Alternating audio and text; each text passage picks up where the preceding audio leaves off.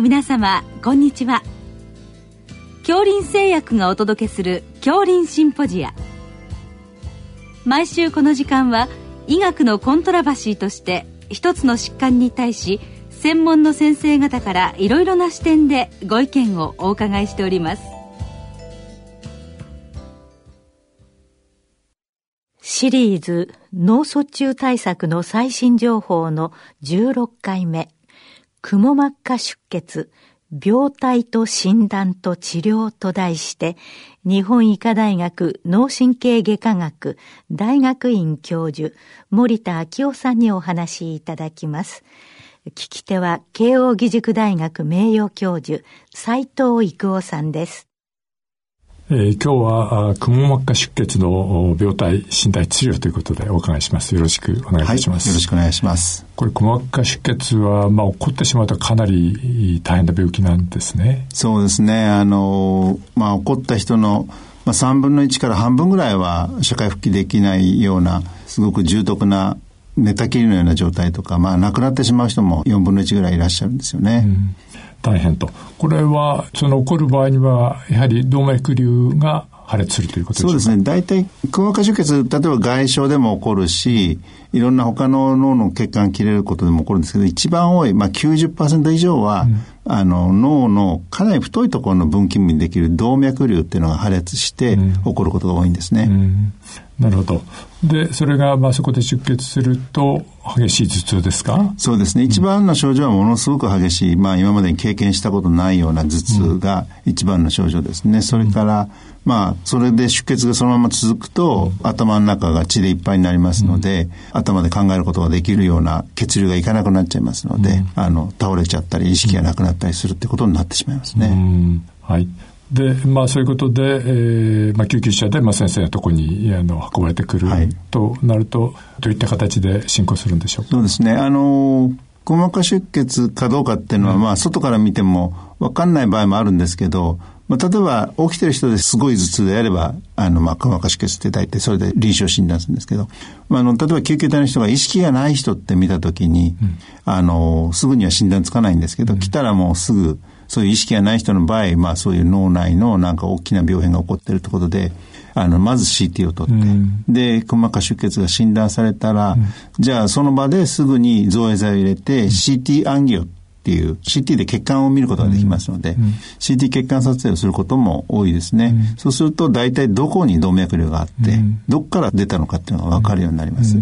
もしそうでない場合は、例えば MRI で MRA っていうのをやるか、うん、もしくは血管撮影って言って、カテーテルを血管の動脈の中に入れて、あの、血管撮影をして、どっから出たか。うん、まあ、脳の血管右も左もありますし、うん、真ん中、中央、後ろの方もありますので、まあ、千差万別ですので、どういう治療をしたらいいかってことを決める上でも、まずそれを見るんですね。あの、まあ、当然ですけど、その間に患者さんが、例えば意識がない、呼吸が弱いとか、そういう状態であればもう全身の管理とか、相関して呼吸を維持するとか、そういうことをしながら、まあ、一緒の、まあ、同時進行でいろんなことをやっていくという形になりますね。はい。まあ、そういったことで、まあ、あの、動脈瘤があって、まあ、それがどうも種病変らしいということが、はい、まあ、分かってくるわけですね。はい。で、まあ、それからのまあ出血量が非常に多ければ、まあ、そういった努力があっても、まあ、なくなってしまうということですね。で、まあ、一旦出血したのが、基本的にはまあ止まることが多いんですそうですね。あの、頭蓋の中で、脳の圧迫で止まってる場合もありますし、うん、脳の圧がかなり高くなって自然と止まる場合もありますし、うん、まあ、あの、ずっと出続けることは不可能ですので、うん、どっかで止まってると思いますね。で、まあ、一旦止まって、まあ、一旦安定しても、次に来ることが怖いわけです、ね、そうですね。あの、まあ、当然もう脳の圧が高いとかっていう状況ではそれは何かあの、すぐ解除する必要がありますし、やっぱり一番怖い脳動脈瘤細か出血の、まあ、合併症っていうか、自然歴っていうのはすぐ破裂するっていう。うん、一番多いのが、まあ、最初の6時間ぐらいで、うん、やっぱり1日目、24時間以内が非常に再出血率が高いんですね。うん、ですので、その間に何らかの再出血を防ぐような治療をすることが多いですね。はい。で、その動脈瘤に対してのアプローチということですね。うん、これはどういう方針でいくんでしょう？はい。あの、治療には大きく分けて2種類、まあ3種類あるかもしれませんけど、2種類あって、1つは、うんあの、頭を開けて解凍して、その動脈瘤を出してクリップをかける。うん、まあ、洗濯バサミのちっちゃいみたいなものをかけて、うん、あの、その血が出ないように止めてしまう。うん、もう一つは血管の中からですね、さっき血管撮影って言いましたけども、カテーテルでずっとその動脈瘤の中までカテーテルを入れて、そこからちっちゃいプラチナのコイルをですね、入れて詰めるという、血管の中からまあ閉鎖してしまうという方法があるんですね。あともう一つは、あまりにも状態が悪い場合は、ちょっとこう、結果を見させてもらって、で、良くなってきたらやるっていう治療をするってこともあります。うん、っていうのは、あまりも脳が、あの、こう、非常に悪い状況になった状況で治療しても、うん、まあ、良くならないって、逆に、あの、治療が悪さをしてしまうってこともありますから、うん、そういうこともありますね。あの、今の、あの、クリップの方は、まあ、頭を開けるそうですね。ですね。で、血管内の方は、まあ、開けない、ね、そうですね。開けないで、カテーテルで。カテーテルですね。はい、そうすると、まあ、そこで侵襲がだいぶ違うということは言うんですか？そうですね。うん、あの、ただまあ、クリップは非常に昔からやられている治療方法で、かなり確実に、あの、出血点を止めることができますね。うん、で、コイルっていうのは、まあ、せいぜい入っても、あの、動脈瘤の中の、まあ、2分の1ぐらいの体積なんです。だから、実は中少し血が流れてますので、完全に閉塞っていう状況でない場合もあります。だから、まあ、再出血っていうのが稀には起こるので、まあ、そういう意味では確実性という意味ではクリップなんですが、ただ侵襲性ではもう断然そのコイルの方が優れてますので、あの、患者さんにも、あの、体には負担かかりませんのでね。あと、やっぱり、高齢の患者さんも多いですし、非常に状況の悪い患者さんでもコイルであれば治療できますので、うん、かなり今日本でもコイルが増えてきてて、大体4割ぐらいが今コイルで治療されてるんじゃないでしょうかね。なるほど。ということは、まあ、あの、クリップの方は脳外科医が、まあ、やると。そうですね。で、血管内の方は、血管内も脳外科医なんです、うん、が多いんです。非常に今、日本では脳外科医が多い。まあ、米国なんかは放射線科医とか、他の神経内科医とかも多いんですけど、日本では血管内治療医は脳外科医が多いですね。そうすると、まあ、あの、技術的には、まあ、どちらもできるが、まあ、そういった患者さんの状況等々から、そうですね。治療選択する。あの、まあ、施設によってこう、クリップの得意な施設、うん、施設によってコイルばっかりやってる施設もあるし、うん、両方できる施設もありますし、うん、あの、まあ、現在、まあ、両方できる、まあ、ハイブリッドサージャンっていうんですかね、血管内も解凍もできるっていう、その、自分の中で決められるっていう先生も少しずつ増えてはきてるんですね。なるほど。そういうことで、まあ、あの、その再破裂を予防するための、まあ、手術などを処置をするということですね。で、あれでしょうか、あの、くも膜下出血は、その後、まあ、一旦安定しても、また、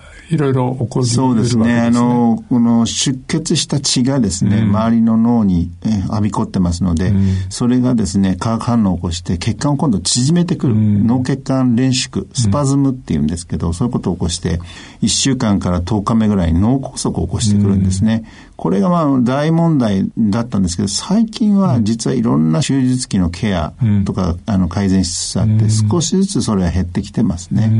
何か薬をそこで使うんですか？そうですね。いろんな、まあ日本初の、あの、フリーラジカルのスカベンジャーとか、あの、そういうものもありますので、そういう薬を使ったり、血管を拡張するような薬を使ったりもします。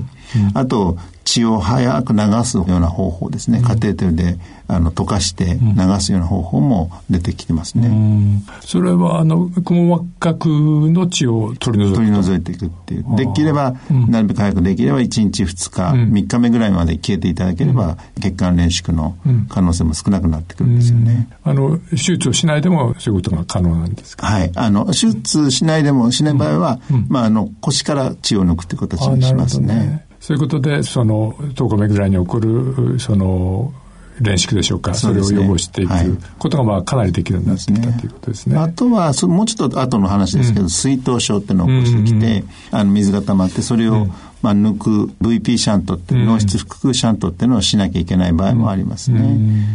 まあ、あと、まあ、発症の時に言わなかったんですけど、ちょっとだけ出血して、うん、この頭痛、その、生まれてから初めての頭痛みたいじゃなくて、ちょっと頭が痛いなぐらいで出る人もいるんですね。そういう、まあ、前駆出血って言うんですけど、その、ちょろっと血が動脈瘤から出たぐらいの出血が、実は、まあ、半分ぐらいの方が経験してるんですね。実はその、昔やってたってことですね。すね。だから、それ時に診断されて、ちゃんと治療を受けてれば、ものすごく良い状況で、お家帰れますので、それが本当は一番、あの、見逃しちゃいけないことなんですよね。なるほど。つまり、脳外科医は、その、昔出血してた跡が見えるわけですね。そうですね。そういうのもいるし、やっぱりよくこの出血した人に話を聞くと、うん、あ、そういえば3日前にちょっとなんかそれよりも頭痛があったなっていう人もいますね。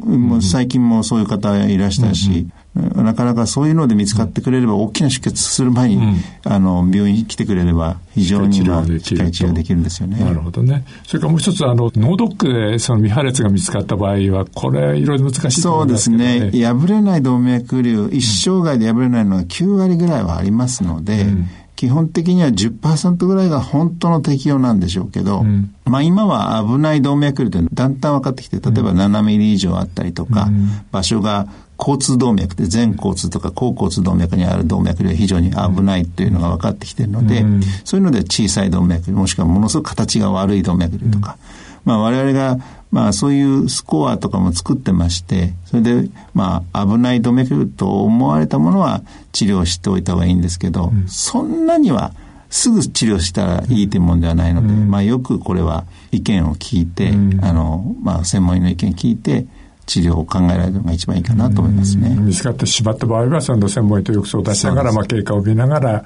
場合によっては治療ということです。そうですね。なかなかそこは難しく、ね、難しい判断になると思いますけど。なるほど。はい。どうもありがとうございました。ありがとうございました。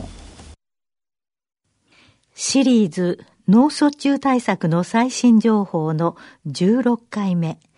くも膜下出血病態と診断と治療と題して、日本医科大学脳神経外科学大学院教授、森田昭夫さんにお話しいただきました。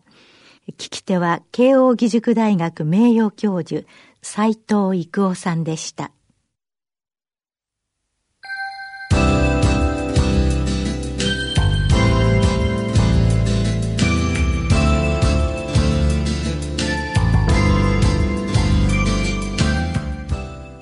それでは恐林製薬がお送りしました恐林シンポジア。